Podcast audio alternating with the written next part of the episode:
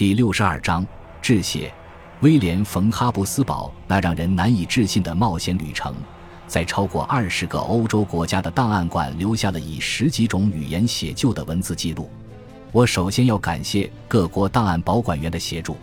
特别值得提及的是，波兰国家档案馆驻日维茨的波热纳胡萨尔、维也纳豪斯档案馆、霍夫档案馆以及国家档案馆的利奥波德奥尔。我还要向伊琳娜伍什科和拉伊布兰登表示感谢，他们为我提供了重要的乌克兰档案和德国档案。我与他们的讨论也有助于我对事件形成自己的诠释。我还要多多感谢伊凡巴辛诺夫。感谢他在基辅投入的大量时间和其研究成果对我的帮助。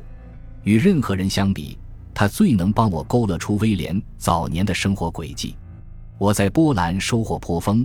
这有赖于安杰伊瓦斯基维奇、卡塔日娜杰西恩以及安杰伊帕奇科夫斯基的充分帮助。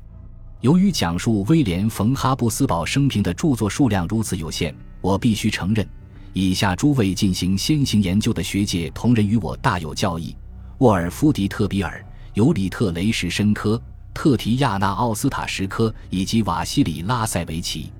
在耶鲁大学斯特林纪念图书馆，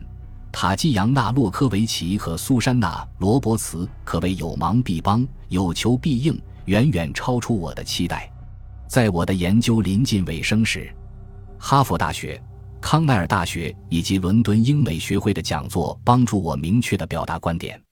我要感谢华盛顿特区的俄罗斯及东欧史研讨会、纽约的雷马克学会研讨会以及耶鲁的现代转型研讨会。会务方承担了讨论上述议题的费用。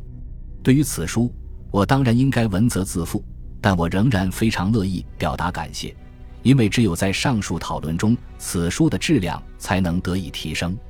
此书各章节质量的提升，有赖于以下诸位提出的批评：凯伦·奥尔特、霍利凯斯、伊什特万迪亚克、蒂莫西加顿艾什、伊莎贝尔赫尔、约瓦纳克内泽维奇、雨果里恩、安杰伊诺瓦克、多米尼克瑞尔、斯图亚特雷切尔斯、玛丽卢罗伯茨、迈克尔斯奈德、彼得万迪奇以及拉里沃尔夫、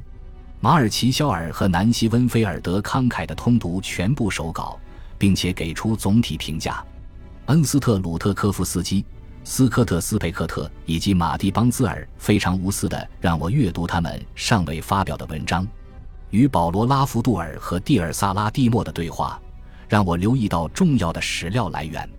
伊丽莎白格罗斯格和丹尼尔乌诺夫斯基回答了我关于1908年庆典的问题。玛丽娜卡塔鲁扎。艾里森、法兰克以及马里恩·沃尔施莱格告诉我伊斯特拉半岛的情况。伊伊斯奈德和克里斯汀斯奈德向我介绍了马耳他岛的情况。丹肖尔回答了我关于歌剧的问题，而萨沙奇利格回答了我关于俄罗斯的问题。伊格尔格拉斯海姆寄给我关于捷克的材料。瓦拉迪斯拉夫赫利涅夫奇查证并核实了当年在基辅的审讯程序。奥列图里给我提供了致圣救主会的真本图书，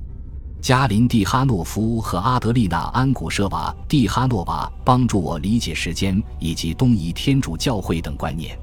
许多人物、地点、机构有助于我的旅行、讨论、思考，让我能够回想起哈布斯堡君主国的氛围。奥莫巴托夫把我纳入他的边境研究计划，让我能够跟随他前往东加利西亚。克里斯托夫·米克以及时代基金会邀请我在合适的时间前往利沃夫。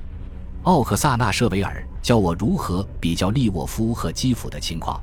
还教给我许多关于乌克兰民族政治的知识。伊沃巴纳克教我如何认识克罗地亚历史。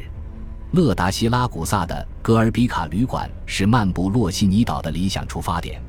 而她的丈夫乔万尼甚至为我造了一艘帆船。当我在维也纳停留时，克日什托夫米哈尔斯基及其人文科学研究所为我提供住处。耶鲁大学历史系及耶鲁大学麦克米伦国际和地区研究中心欧洲分部为我的研究提供了制度上和财务上的支持。玛利亚·克里斯蒂娜·哈布斯堡和格奥尔戈·冯·哈布斯堡非常慷慨地回答了我关于他们家族历史的某些问题。克里姆和威廉姆斯文学代理公司的斯蒂夫·瓦瑟曼一开始就预见到这个故事的吸引力。基础图书出版公司的拉拉海默特则是完美的文学合伙人，他让这部关于威廉·冯·哈布斯堡的传记得以问世。感谢您的收听，喜欢别忘了订阅加关注，主页有更多精彩内容。